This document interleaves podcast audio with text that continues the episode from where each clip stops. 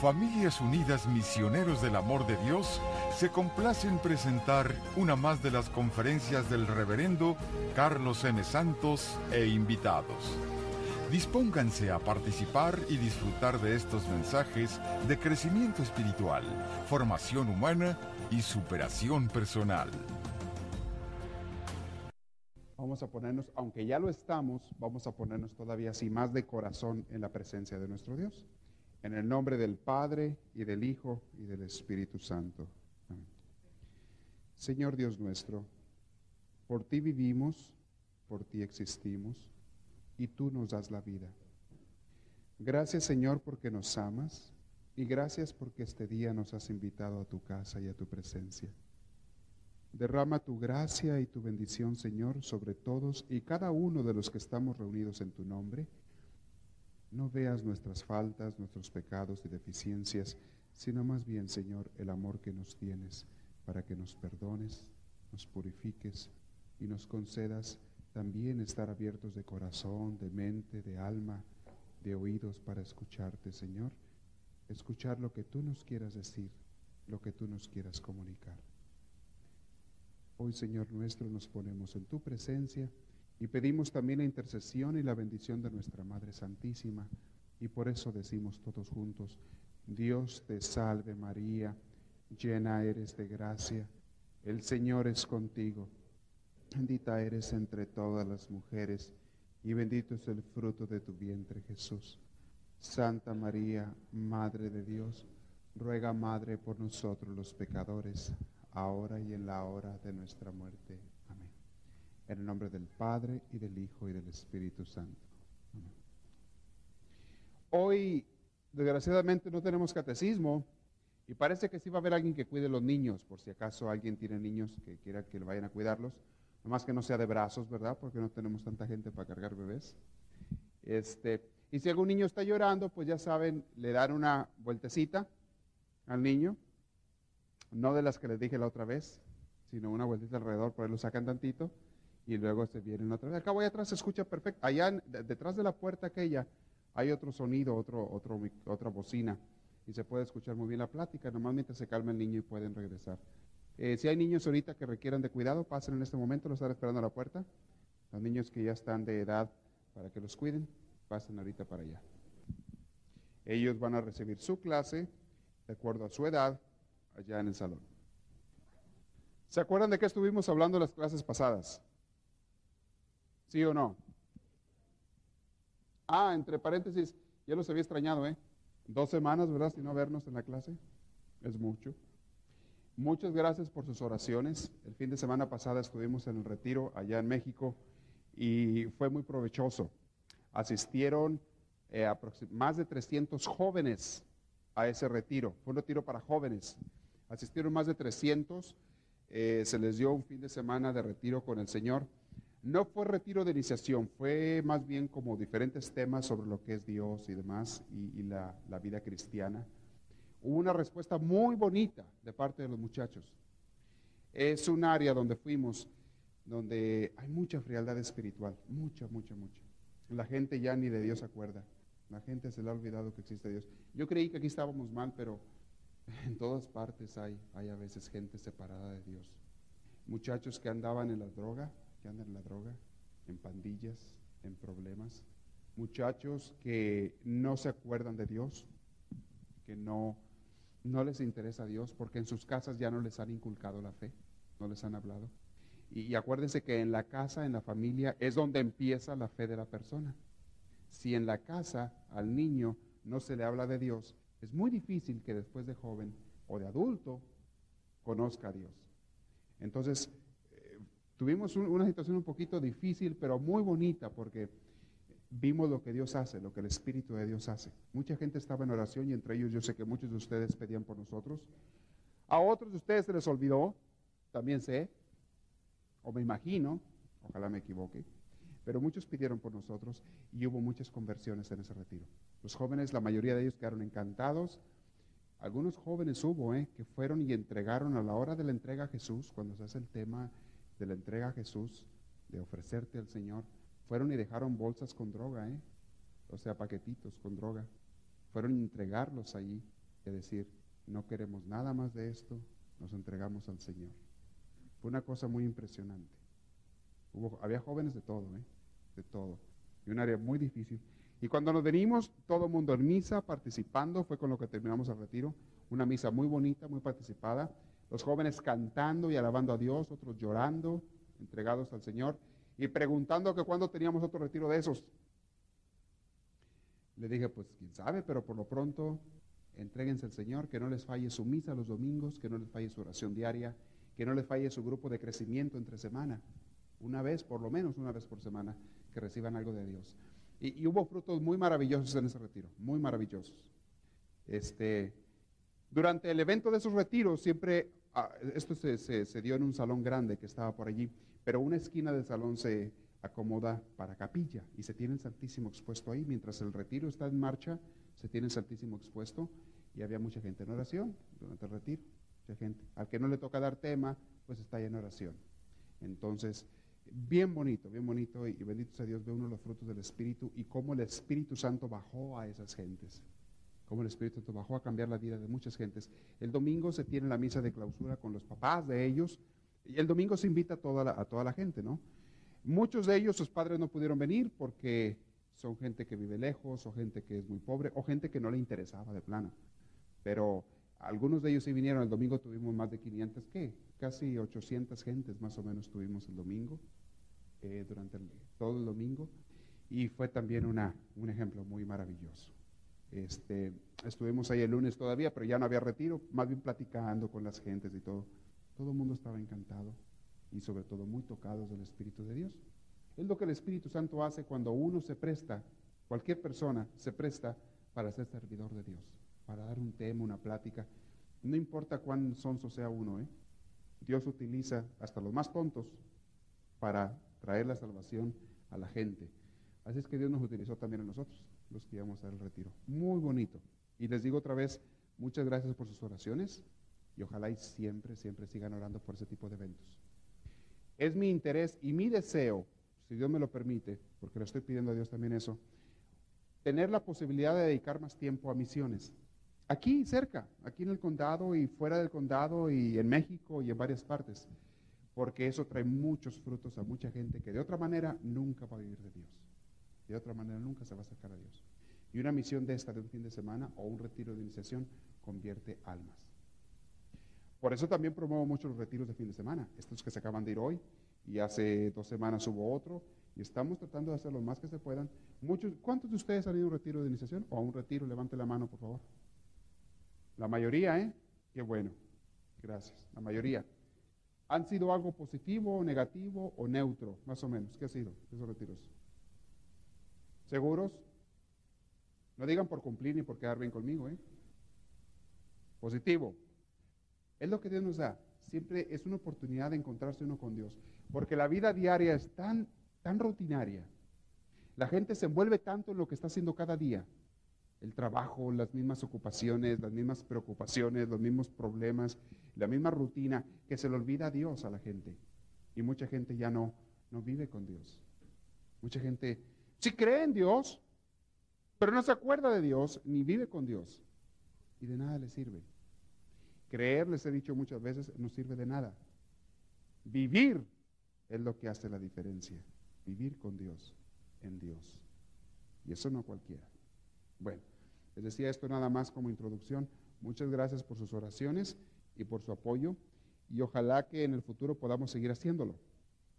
Todos podemos ayudar de una manera o de otra. Todos podemos hacer algo. Y les garantizo que el Señor les va a pagar el ciento por uno cuando hagamos algo por otras personas. En ese pueblo donde fuimos se dejó una semilla muy grande.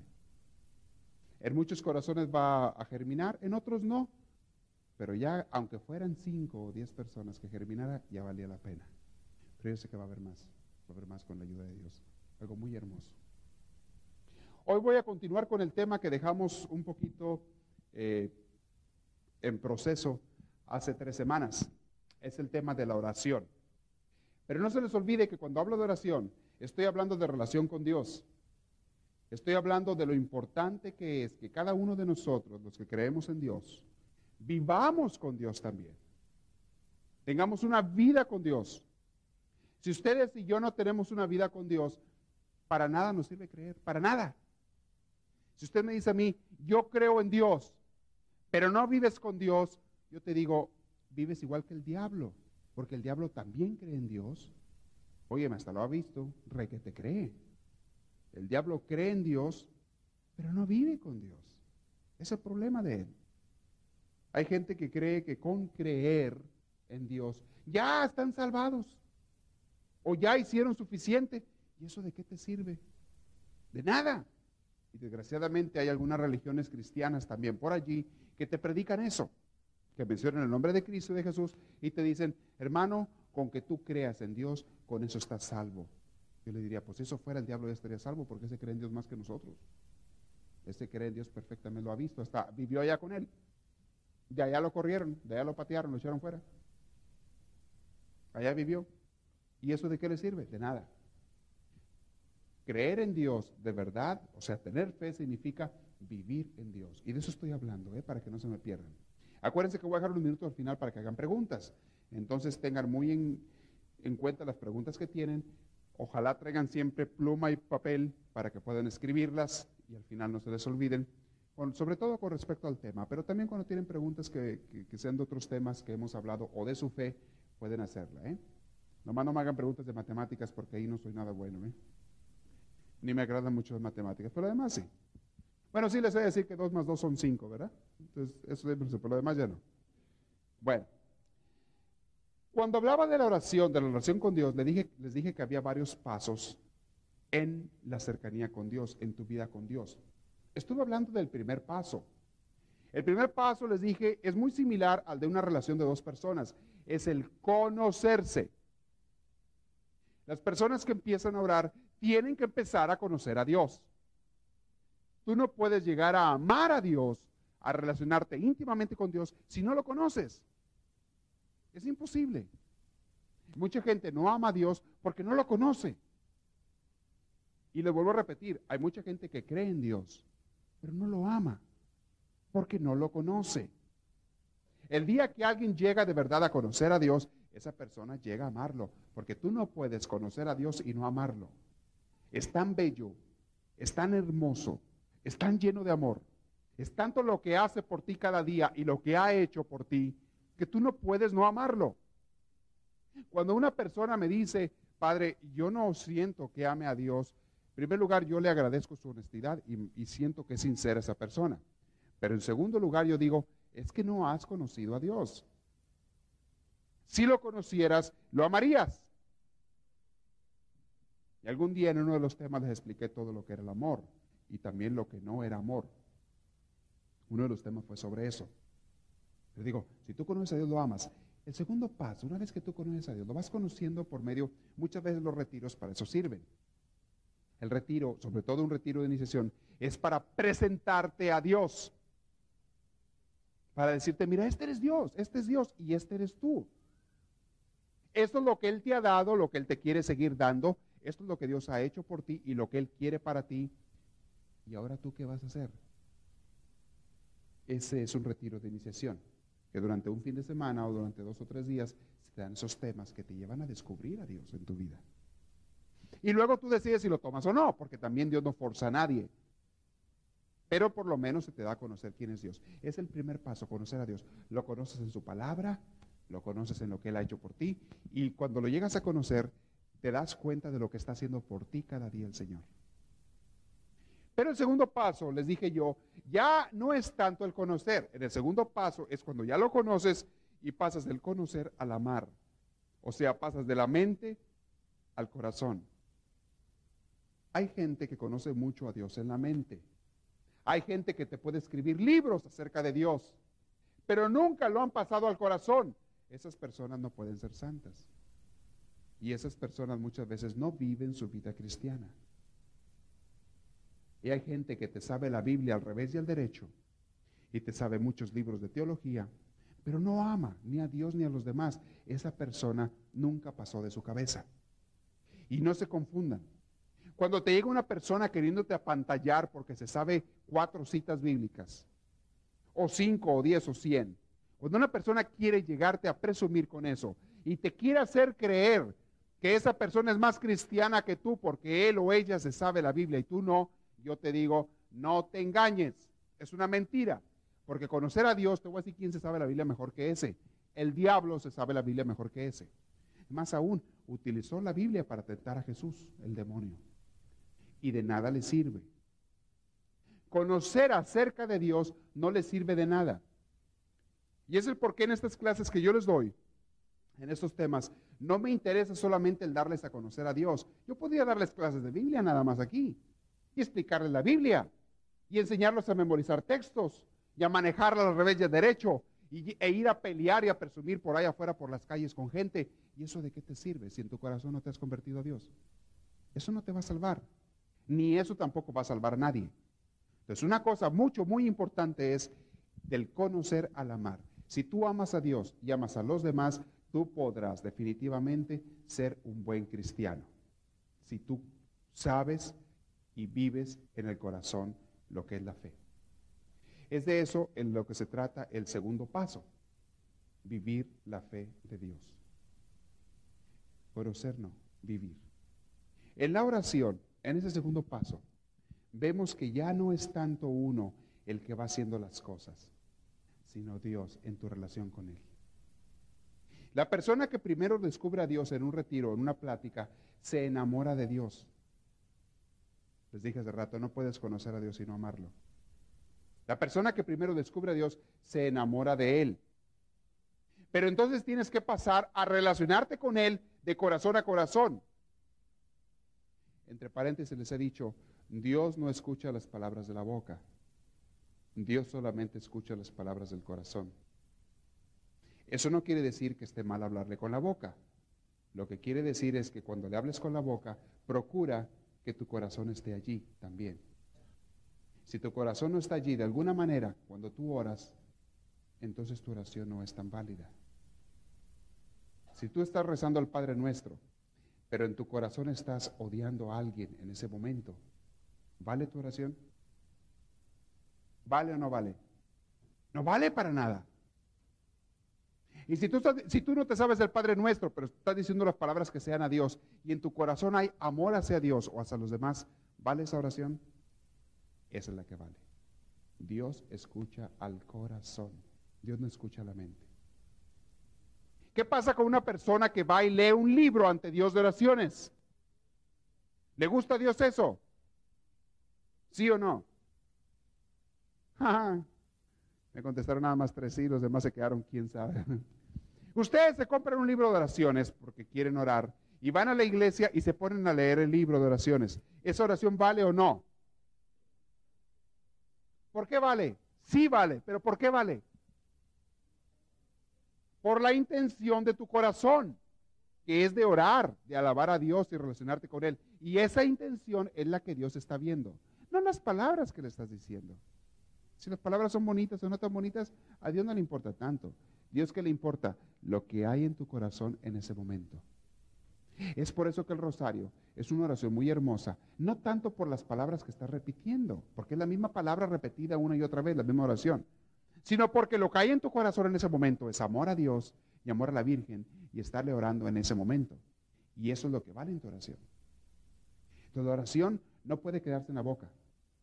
Hay personas que piensan que con orar mucho, bla, bla, bla, hablar mucho, perdón, con hablar mucho a Dios, son más santos que si no hablaran. Yo les digo, depende de si tu corazón está allí o no. El famoso depende. Si tu corazón está allí cuando oras, claro que vale esa oración, mucho. Si tu corazón no estaba allí, tu oración no vale. No se me confundan cuando alguien dice, bueno, es que yo me distraigo cuando oro. Ah, pero ¿por qué estás allí tú hincado? para empezar, ¿por qué estás allí hincado sentado orando? ¿Por qué? Pues porque quiero orar, acercarme a Dios, amar a Dios. Ah, eso es lo que ve Dios. Y si tú te distraes, pero cada vez que te distraes, te acuerdas y cuando reaccionas vuelves otra vez a la oración, Dios ve eso como un esfuerzo doble, porque te está costando más la oración, lo ve como un esfuerzo doble de tu corazón y esa oración vale el doble que una oración que no te cuesta. ¿Me explico? No se asusten cuando se distraigan en la oración, porque eso siempre nos va a pasar a todos. Hasta los más grandes santos les pasaba. Es normal. Lo que importa es que tu corazón esté allí y estés deseando alabar y orar a Dios. ¿Qué pasa? De una vez les aclaro. A las personas de ustedes que ya se han metido en la oración, van a saber de qué estoy hablando. Cuando ustedes están orando, le han dedicado un tiempo a Dios y estás en plena oración, a veces en la iglesia, ¿eh? A veces en la iglesia, y te empiezan a venir pensamientos malos en la cabeza. ¿Les ha pasado a alguno de ustedes? Pensamientos de todos tipos. Algunos de rencor, otros de coraje, pensamientos sexuales te vienen a la cabeza. Tonterías que tú jamás te hubieras imaginado te empiezan a venir a la cabeza. Hasta cosas que te parecen totalmente ofensivas contra Dios o la Virgen María o alguien. ¿Les ha pasado a alguno de ustedes eso? No se asusten. Es el coludo que anda queriendo ahí meter su cola y distraerte. No se asusten, al contrario, eso es una señal buena de que estás ya haciendo oración, porque ya el coludo se está metiendo y ya le da miedo tu oración. No le gusta. Y trata de distraerte. Tú nomás rechaza eso. En cuanto venga, recházalo. Y si viene una o diez o cien veces en media hora, tú recházalo siempre. Y alaba al Señor cada vez que eso venga. Bendice al Señor cada vez que eso venga. Y esa oración vale el doble o el triple porque te está costando más. Y va a llegar un momento en que el demonio se canse, se arte de que tu oración valga más y se va a retirar. Pero él anda ahí metiendo la cola. Grábense esto. Es muy metiche. Se mete donde no lo llaman. Y ese tipo de pensamientos y de ideas te los pone Él para que no ores o para que te avergüences de ti mismo o dejes de orar, porque luego Él te dice, ¿cómo se te ocurre estar orando y pensando en eso? No puedes tú orar, no eres digno. Tamaño pecador, estás ofendiendo a Dios. Retírate, no ores más. Retírate y más vale que ya no ofendas a Dios. Mucho cuidado, es el coludo, es el demonio. No me le hagan ustedes ningún caso. ¿eh? Usted siga hincado, usted siga sentado, orando ante Dios. Y si quieren quitarse del demonio así más rápido posible, cada vez que te vengan esos pensamientos, hagan lo que hacían los santos. Se procuran un sacrificio a sí mismos. Un pellizco, un algo, a sí mismos se dan y dicen, Señor, te ofrezco esto para que no vengan esos pensamientos. Uy, eso al demonio no le agrada nada. Le dan en la torre a él, porque más sacrificio estás ofreciendo a Dios, más está valiendo tu oración. Y el demonio dice, ah, caray, me está saliendo el tiro por la culata. En vez de que este se me distraiga o se vaya por otro lado, está haciendo más oración cada vez que lo tiento. Mejor me retiro. Está valiendo más y está alabando más a Dios cada vez que lo tiento. Mejor me retiro. Y el demonio termina haciendo eso. Por ustedes les, ataque por ahí. Cuando les ataquen la vida diaria con tentaciones, entonces ínquense orar y alaben a Dios. Cuando tengas ganas de, cuando tengas un coraje fuerte y, un deseo de ofender a alguien o de vengarte o de contestarle a alguien, tú íncate a orar, si no puedes físicamente, por lo menos en tu corazón, íncate a orar y alaba a Dios y pídele perdón y bendícelo. Llega un momento que el demonio dice, oye, esto no me conviene. Cada vez que lo tiento, en vez de que caiga en el pecado, este se acerca más a Dios, alaba más a Dios, bendice más a Dios y hasta se sacrifica, este negocio no me conviene y se retira. Pero hay mucha gente que no sabe esto y si cae en la trampa, cae en la trampa se retiran de la oración, dejan la oración, o con falsos, falsas promesas de piedad o de amor a Dios, el demonio los engaña y los aleja de Dios. Hay mucha gente que ha pecado, ha cometido un pecado, y decide separarse de Dios, ya no ir a misa. Porque dicen o sienten, ¿cómo voy a ser yo digno de ir a, misa? ¿Cómo voy a ser yo digno de orar o de rezar? Yo no puedo, soy un pecador. Entonces se retiran de orar. Y el demonio es el que les está diciendo, fíjense la falsa piedad que el demonio te, te enseña. El demonio te habla mucho de Dios, muy bonito, pero con tal de separarte de Dios. Te dice el demonio, tú eres un pecador. Después de que te hizo caer, te dice, tú eres un pecador. Tú no debes ofender más a Dios, pobrecito Dios, ¿qué te ha hecho?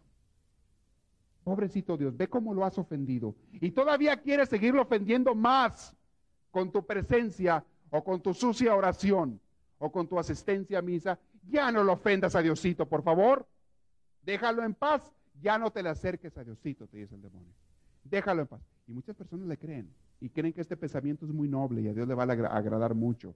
Y Dios se va a sentir... No, señores, no es de Dios, es del demonio. Porque Jesús dice, yo he venido por los enfermos, no por los sanos. Son los enfermos los que más necesitan del médico. Y si tú en algún momento sientes que has pecado y ofendido a Dios, es cuando más te tienes que acercar a Dios.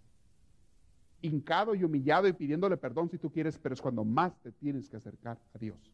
Es cuando más lo necesitas. No caigas en la trampa del demonio, por favor. En esta oración que le estoy diciendo, la persona se va acercando cada vez más a Dios. Y les puse yo el ejemplo del jardinero. ¿Se acuerdan del jardín? Les está hablando de un jardín. La oración o la vida espiritual, eh, eh, compárala, es muy buena comparación, con un jardín. Tú eres el jardín de Dios. Y Dios tiene necesidad y deseo de encontrar ese jardín. Pero en un jardín, para que sea bonito, tiene que haber flores, tiene que haber plantas. Y las flores y las plantas son las virtudes que tú le vas a ofrecer a Dios. Y las virtudes ya les dije cuáles eran. Las pláticas anteriores sobre la oración. Si tú tienes virtudes, tú tienes flores para Dios. Dios necesita de jardines bonitos para irse a pasear y a descansar. Ya hay mucha gente que lo hace sufrir. Ya hay o habemos mucha gente que le clavamos espinas en el corazón. Y Dios necesita de lugares para descansar. Esto han sido los santos y son los santos las personas que le ofrecen a Dios un lugar hermoso donde Dios pueda sentirse a gusto, en paz, en amor. Hay mucha gente que no sabe que Dios necesita de nosotros. Hay mucha gente que ni se imagina lo que Dios necesita de nuestro amor. Hay mucha gente que piensa, ah, pues Dios es Dios, Dios lo tiene todo, no necesita nada, señores. Yo les he dicho en otras ocasiones, el que ama necesita. Y mientras más ames, más necesitas. ¿Qué necesitas? El amor del amado. Tú amas a una persona, es muy vacío, se siente muy feo que la otra persona, esa persona no te ame a ti. Se siente muy feo y ustedes lo saben. Cuando han amado y querido a una persona, sea el novio, la novia, el esposo, la esposa, el hijo, la hija, el, el hermano, la hermana, el amigo, la amiga, cuando tú amas a una persona y esa persona no te ama a ti, se siente muy feo y muy triste. Y si tú la amas poquito, sufres poquito. Pero si tú la amas mucho, sufres mucho. Y mientras más ames, más sufres. Y ese es Dios. Ese es Dios. Hay padres que sufren mucho por sus hijos, porque sienten que sus hijos no los aman. Pues ustedes, si les ha tocado sufrir eso, ya saben lo que Dios siente cuando uno no lo ama.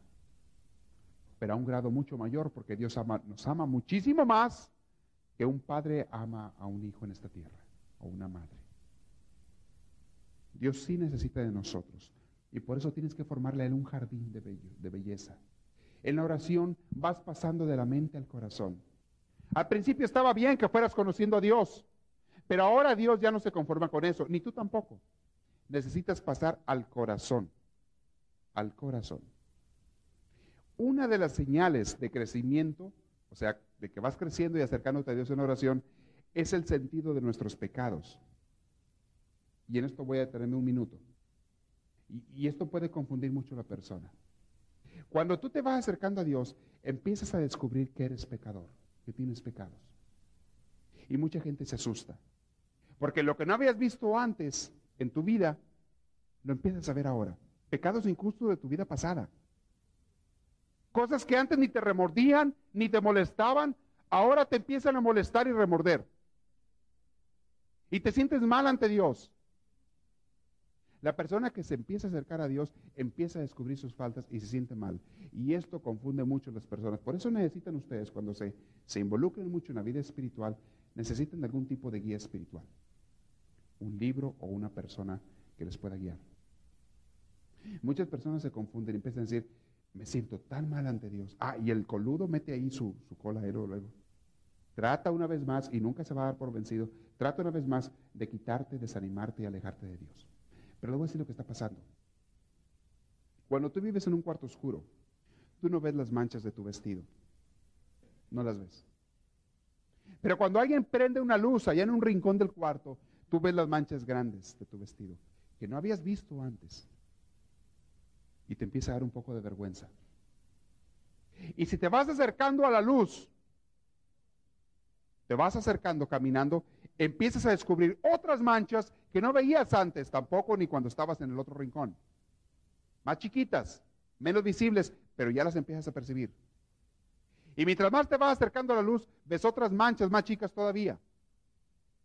Llega un momento que mientras más te acerques y te acerques, ves hasta los puntitos, los puntitos que hay de manchas en tu vestido. Y te avergüenzas de ellos. Y pides perdón a Dios. Y pides su ayuda. Esto está bien. Se nos acerca tanto a Dios que queda totalmente puro y limpio. Pero no por tu poder ni por tus virtudes, sino por las de Dios. Entonces, les digo esto para las personas que ya están acercando en la oración o que han decidido o que quieren empezar, van a encontrarse con esto en su camino hacia Dios. Nos cuesta al principio de la oración concentrarnos.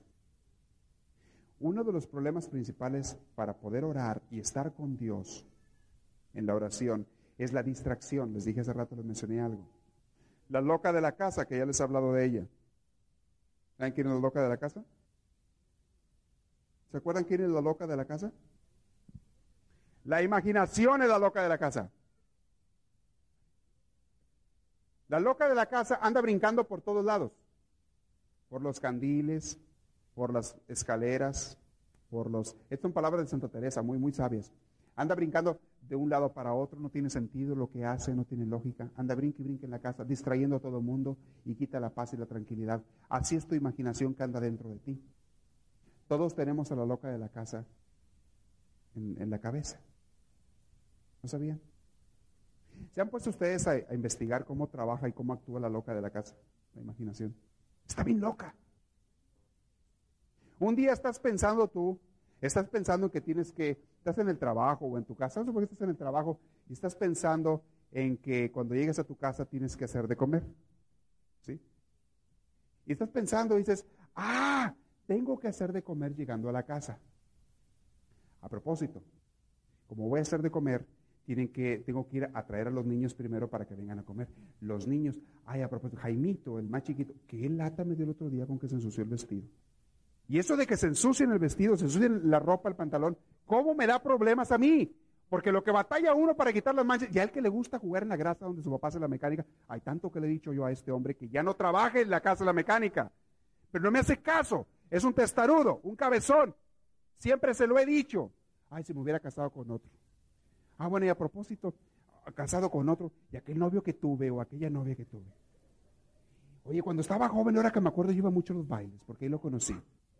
¿Por qué ahora ya no me gustan los bailes? Los bailes. Pues será que me estoy haciendo viejo o vieja. Ya no. Ay, sí, cierto, me duelen las reumas. el doctor, no he ido por la medicina, tengo que ir a recoger la medicina, e ir por ella, y ya se me está acabando la otra, pero con que la voy a comprar, si está carísima. Ay, tan duros que están los tiempos, ya no me alcanza el dinero. No me alcanza el dinero. ¿Se fijaron todos los temas que brincaron? Empezaste con que ibas a hacer de comer en la casa llegando, ¿verdad? Brincaste como 100 temas y si le sigues, sigue la loca de la casa. No tiene lógica. La loca anda brincando para todos lados. Por eso mucha gente no se puede concentrar en nada. No sabe concentrarse la gente por la loca de la casa. Y por eso cuando estás orando se te vienen cada pensamiento y cada soncer que estás por allá en las nubes. A veces se te queda así, en la, en la pared y te dice alguien, ¿qué estás pensando? Y volteas tú, ah, no, nada, nada, nada. Y andabas por allá, ¿sabe dónde? Así volando en la imaginación y se va para todos lados la imaginación.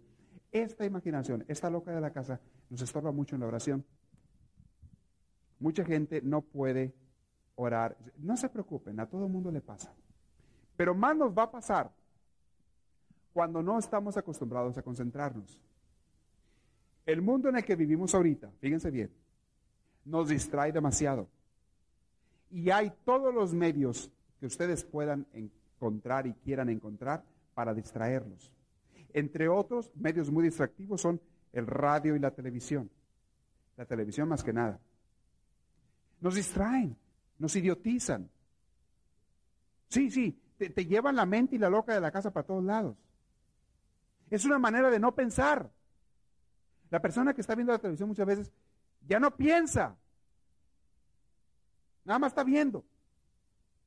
Yo me acuerdo de una familia que conocía, y creo que alguna vez les platiqué, Llegaba a la casa el señor, trabajaba, se levantaba temprano en la mañana, a las 6 de la mañana, llegaba, eh, se iba a trabajar como ocho horas, un trabajo muy pesado, trabajaba en construcción, trabajaba muy pesado el hombre, Llegaba como a las 5 de la tarde a la casa y, nomás entraba en cuanto daba cuatro o cinco pasos, caía en el sofá, tras al sofá así, pero de costal, no se sentaba, no, se dejaba caer el costalazo. Ya lo tenía hecho cuna el sofá así, pero, pero cuna. Aparte estaba pesado el amigo, ¿verdad? Hecho pozo. Y lo que hacía llegando era prender la tele, así con el control remoto, tras, la prendía. Y entonces le empezaba a pique y pica los botones, tras, tras, tras, de un canal a otro. Como media hora picándole un botón a otro, no se quedaba ninguno, ¿verdad? Al último yo creo que se le cansaba el dedo y ya se quedaba, donde, hubiera llegado, ahí se quedaba viendo la tele así. Pero ido, ido, ido, ido. No estoy hablando de ninguno de ustedes, ¿eh? No van a querer que me metí a su casa a verlo. Estoy hablando de uno que yo conocí. Se quedaba el hombre ido, así, idiotizado el pobre, horas. Les dije que a las 5 de la tarde empezaba. Bueno, daban las 8 de la noche y él no se movía, no había levantado un dedo. Y te preguntaba si había respirado o no, pues quién sabe, pero él estaba ido en la tele así. Pero no le estaba poniendo atención, yo me daba cuenta por esto. No estaba poniendo atención en la tele. Pasaba uno de los hijos y las hijas, los más chicos, y se atravesaban en la tele. Y ponían ahí entre él y la tele, se ponían, se atravesaban y ponían a hacer sonceras y platicar y todo. Y el hombre no movía la mirada. Seguía clavado. Pero ido, clavado. Y luego la hija iba y, le veía y le cambiaba los canales. le cambiaba los canales manualmente o le picaba no sé dónde por allá. Y a ver qué había, le, eh, dejaban otro canal. Se iba la hija para otro lado y el, Señor no se movía nada. Ido. Nos idiotiza la televisión, nos idiotiza el radio.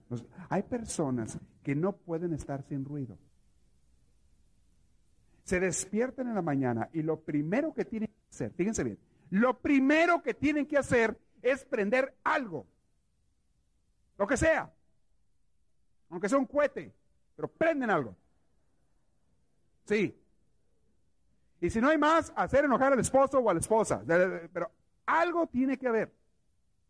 Hay personas que no aguantan el silencio. Distraídos, idos hasta la luna. Personas que no saben estar consigo mismas. Mucho menos orar. Le pides a una persona de esas que se ponga a orar. No, pues qué esperanzas. Para llegar a orar tienes que estar tranquilo y en quietud y en silencio y la persona hace 25 años que no sabe lo que es eso. Quietud, silencio y tranquilidad. ¿Cómo quieres que ore? Se los digo porque muchas veces caemos en esto. Hay personas que llegan del trabajo y tienen que prender el radio o la televisión. No son capaces de, de estar un rato consigo mismas, mucho menos con Dios. Estamos distraídos totalmente. Estamos como el muchacho, el estudiante. Voy a decir por qué no podemos concentrarnos.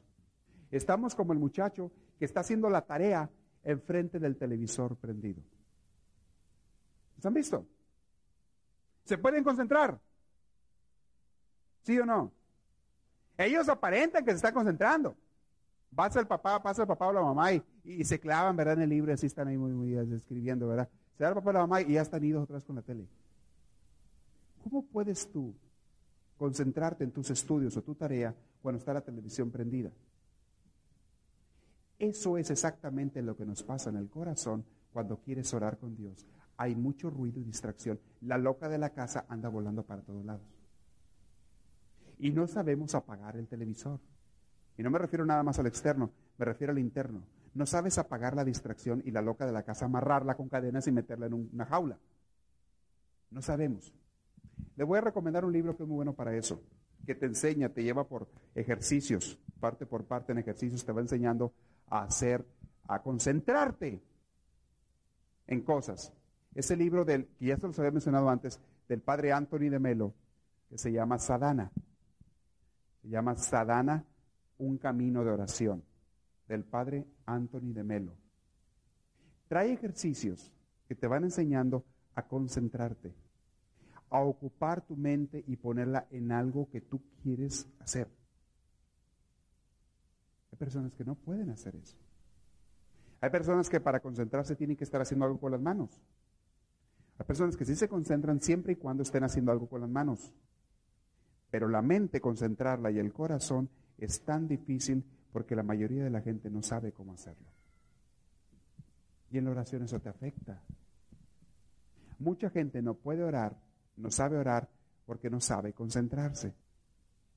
porque no le han enseñado. Algo que tenemos que admirar de los orientales, por ejemplo los japoneses sobre todo, los chinos, muchas veces los hindús, es que a los niños desde chiquitos les enseñan a meditar. Y los sientan en el suelo, eso que ven a veces en las películas es cierto. Los sientan en el suelo, en posición del loto, lo que tú quieras y gustes.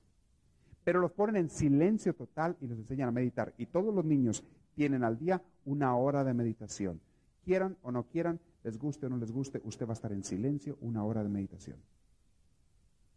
Esa meditación, que a nosotros se nos dificultaría demasiado al principio, pero si llegas a hacerla un día, como lo hacen esas gentes, esa meditación te trae la más grande sabiduría y revelación que tú te puedas imaginar. Y sobre todo te va a acercar a Dios 100%.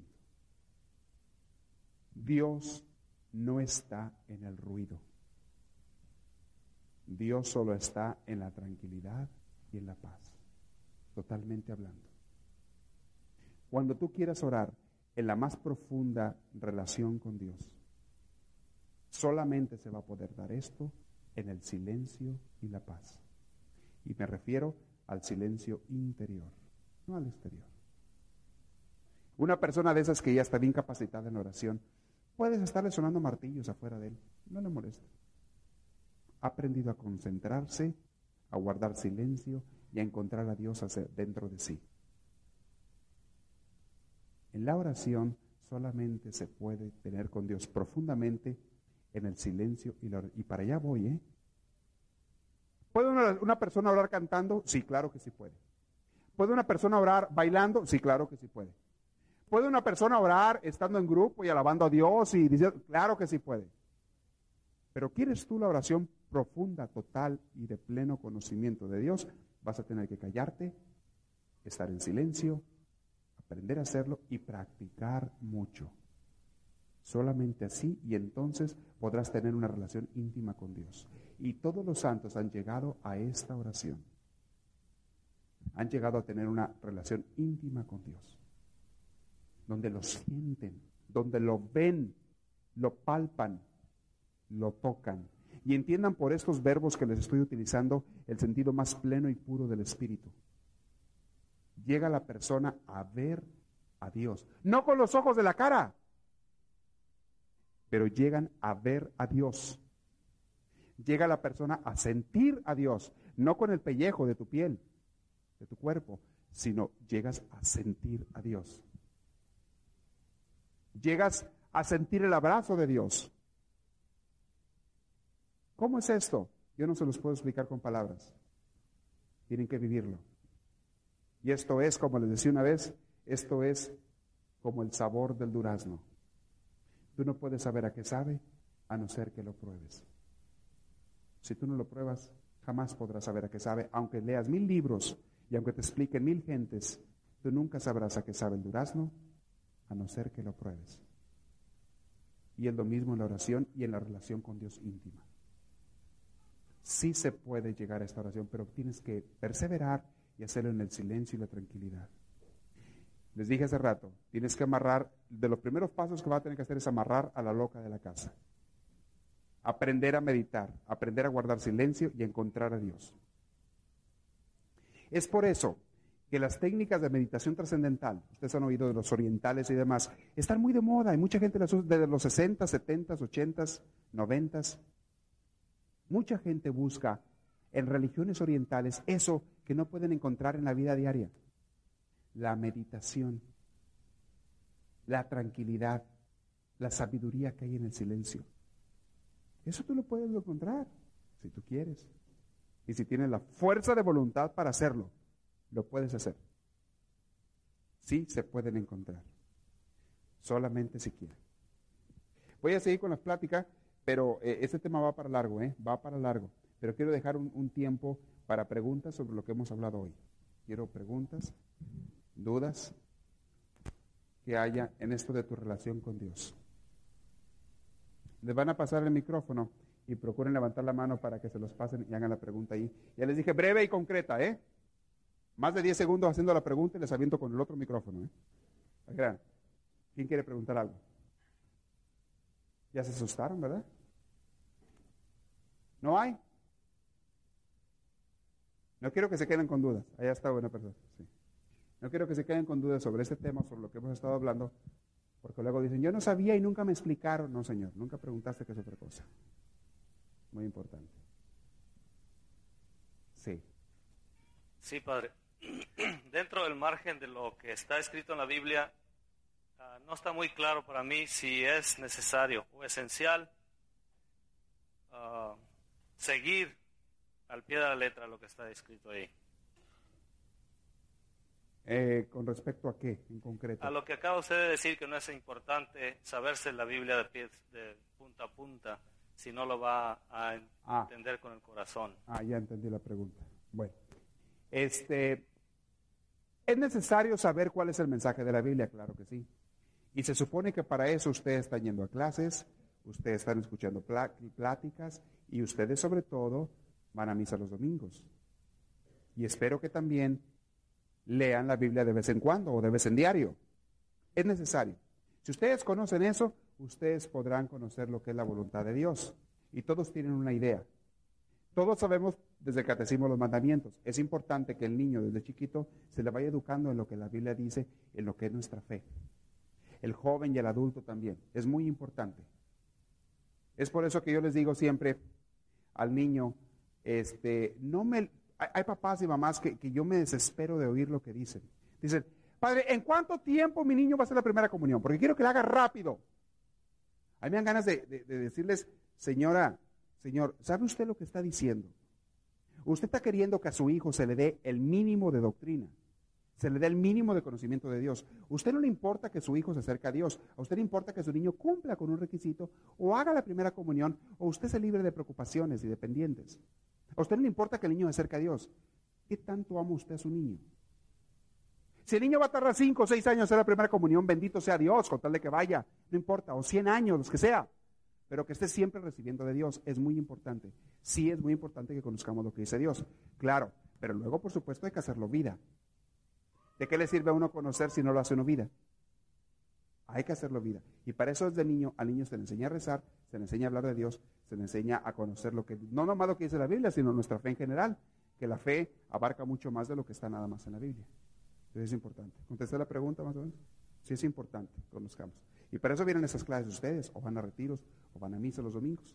Recibimos de nuestra iglesia la enseñanza, claro que sí. ¿Sí? ¿Hay otra ya? Sí. A ver, levante la mano de antemano para que no tengan que esperar hasta que yo termine y luego les arrime el micrófono. Desde ahorita levante la mano que quiera hacer otra pregunta ahorita que los vean allá. Sí. Padre, ¿quiere decir que no podemos escuchar música? Porque yo escucho música, pero cuando rezamos, nosotros apagamos televisión y todo. No, yo nunca dije nada que no pudieran escuchar música. No me exageren, ¿eh? Yo lo que digo es que hay gente que no puede estar sin la música. Ese es, el otro, ese es un problema. Una cosa es escuchar música, está bien. Otra cosa es que tengas que oír música hasta cuando estás en, en el dormido. O sea, y eso ya es demasiado. Pero sobre todo cuando oras, pues tienes que estar en silencio. Ahora hay veces que la música te ayuda a orar, cierta música espiritual o, parecida te ayuda a orar. Utilízala si quieres. Lo que yo quiero es que la persona tenga la capacidad de encontrarse con Dios en su corazón y que no esté siempre distraído. Que no estén siempre distraídos. Mucha gente tiene miedo a encontrarse consigo mismo. Hay gente que no va a retiros por miedo de encontrar a Dios o de encontrarse consigo mismo. Señores, no tengan miedo. Es la única manera de encontrar la sabiduría. Es la única. ¿Cómo podemos apagar la televisión por dentro? Ajá. ¿Cómo pueden? Bueno, generalmente la de afuera nomás la desconectas de ahí del cable. O la quiebra, la desconectas de la pared, pero la de adentro va a ser pura práctica de pasar tiempo, minutos o bastantes minutos, tratando de conseguir silencio para poder tú encontrar a Dios, encontrar la sabiduría. Les dije hace rato, un libro que te aconsejo, que es muy bueno para que puedan acercarse a Dios en eso y conocer, hacer prácticas, es el libro de Sadana, Un Camino de Oración. Ha- Hay otros libros, hay cursos, hay seminarios donde te, te- te enseñan a concentrarte contigo mismo. Yo di una vez o dos ocasiones di ese seminario, donde es pura, pura ejercicio para enseñarte a concentrarte y a encontrar a Dios. Puro ejercicio. Pero sí se puede aprender. No es fácil, pero sí se puede aprender. El problema es que en esta sociedad donde vivimos, en esta cultura, nadie nos enseña. No nos dice. ¿Sí? Entonces te pregunto. ¿Hay alguien, al- ¿Alguien tiene otra pregunta? ¿Nadie? Necesitamos dos personas con micrófono. No, necesito que lo haga ahí. Necesitamos otro micrófono, Sonia, y otra persona que esté en, cada fila, porque si no, no vamos a acabar nunca. Y sí quiero que no se queden con dudas, por favor. Sí. Ah, padre, mi pregunta es fuera del, tema. Nomás quería saber si usted este, ha pensado en, más adelante hablarnos sobre revelaciones, porque muchos estamos bien confundidos con ese tema. ¿Revelaciones? Ah, o sea, ¿cómo se llama? Apocalipsis. Ah, el libro del Apocalipsis. Ah, no lo tengo en el programa para dentro de poco, pero sí un bueno, sería bueno un día hablarles sobre ese libro. ¿sí? Alguna ocasión he mencionado algo así brevemente sobre el libro del Apocalipsis. Y ahorita les digo así nada más. El Apocalipsis, si ustedes no han entendido o no han estudiado a leer el género apocalíptico, que es una manera de escribir, ni le intenten entender porque no lo van a entender. Y ese ha sido el error de muchas gentes. Cometen tantos errores porque no saben leer el Apocalipsis. El Apocalipsis es uno de los libros que tú no lo puedes leer a no ser que hayas estudiado lo que es el género y el lenguaje apocalíptico. Si lo has estudiado podrás entender más o, menos, más o menos lo que dice. De otra manera no. Mucha gente malinterpreta y entiende mal, porque les digo, esa gente que entiende mal han comprado la Biblia y jamás tomaron una clase de Biblia, mucho menos del género apocalíptico, que es de las cosas más difíciles para entender. Entonces, un día les voy a hablar sobre eso, pero no se dejen engañar. Cuando le sale gente, aquí dice el Apocalipsis que este, que el otro, que aquí, que allá.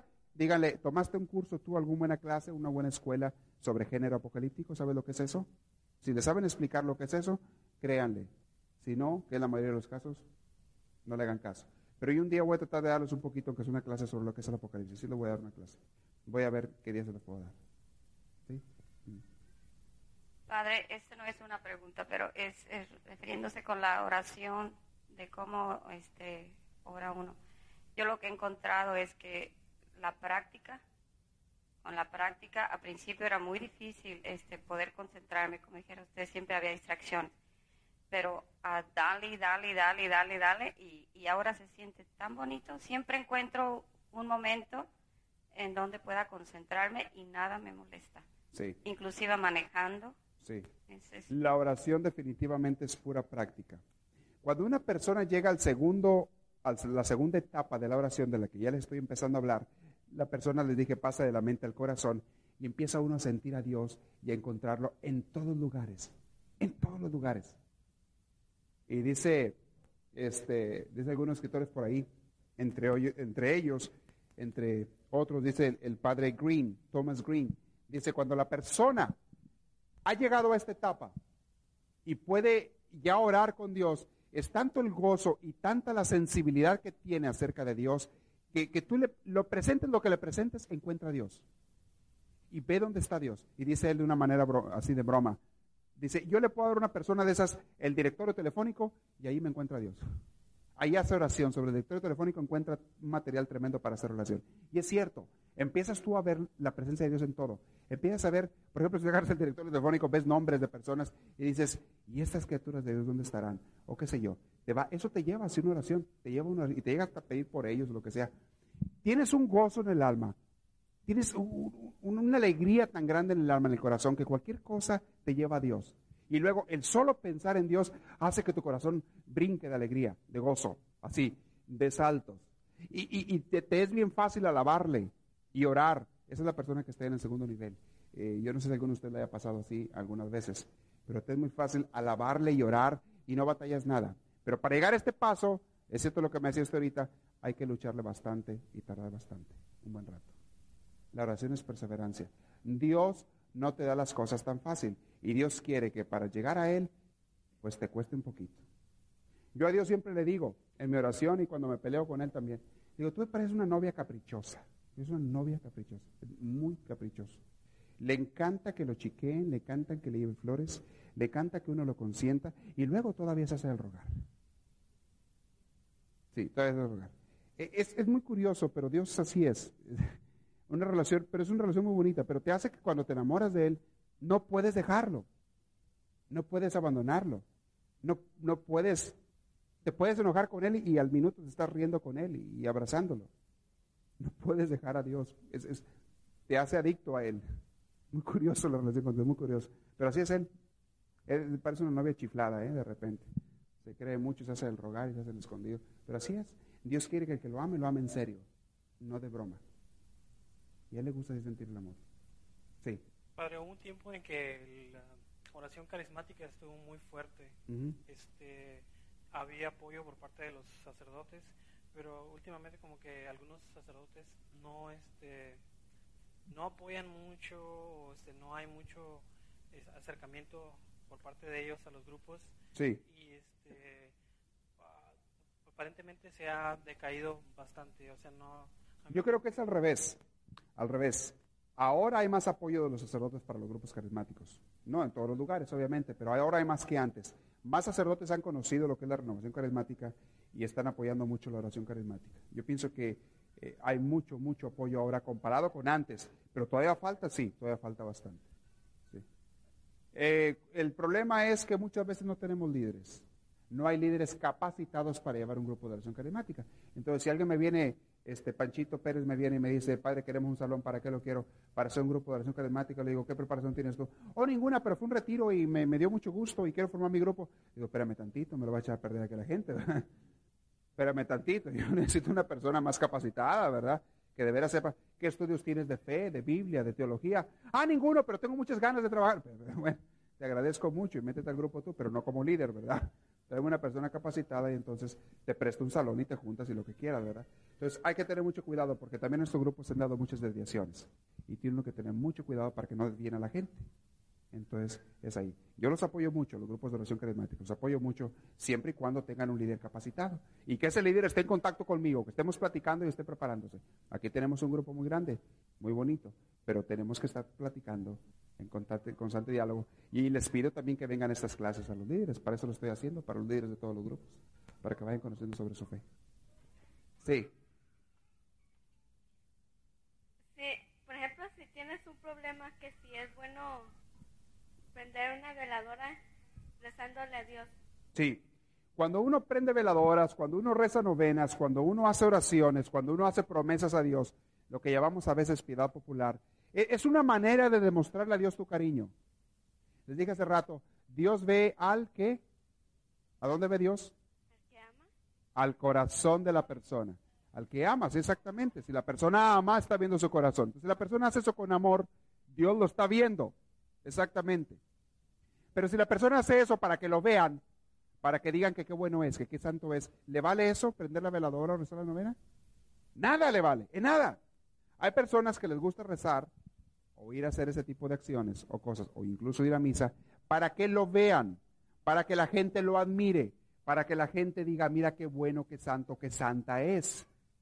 Señores, señora, esa persona no está haciendo nada bueno con respecto a Dios.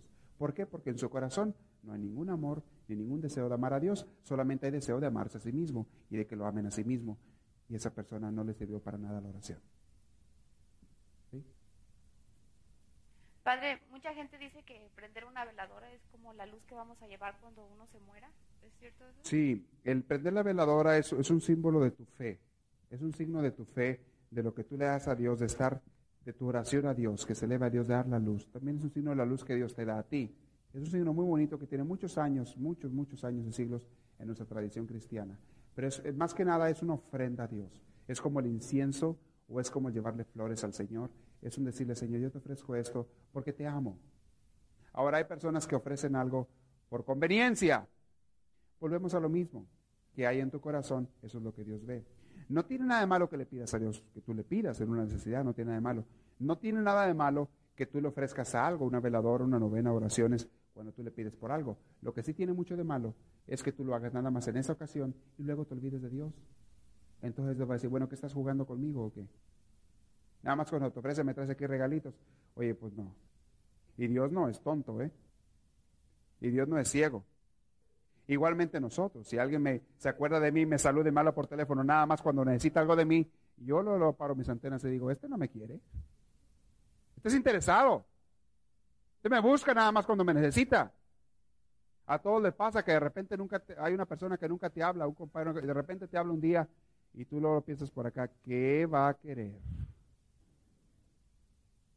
¿Qué me irá a pedir? ¿Cuánto me irá a pedir prestado? Ah, y más cuando te hablan con mucho amor y como, ¿qué hubo, compadrito, comadrita, mi primo, tío, mi mamá, mi papá? qué bonito, qué bueno escuchar. No sabes cuánto te he extrañado. No sabes cuánto me he acordado de ti. Y tú por dentro, sí, yeah, sure, ¿verdad? ¿Cómo no? ¿Cómo no? Y luego, ah, a propósito, ahora que me acuerdo. No, pues. Esperamos que esta reflexión les haya fortalecido en su progreso y crecimiento, tanto humano como espiritual. Para pedidos de cassettes, CDs o más información, escríbanos a los Estados Unidos al PO Box 1000, Anaheim, California. Código postal 92815 o llámenos al área 714, teléfono 991 3991. Que Dios les bendiga y les conceda una vida llena de su gracia, su espíritu, su gozo y su paz.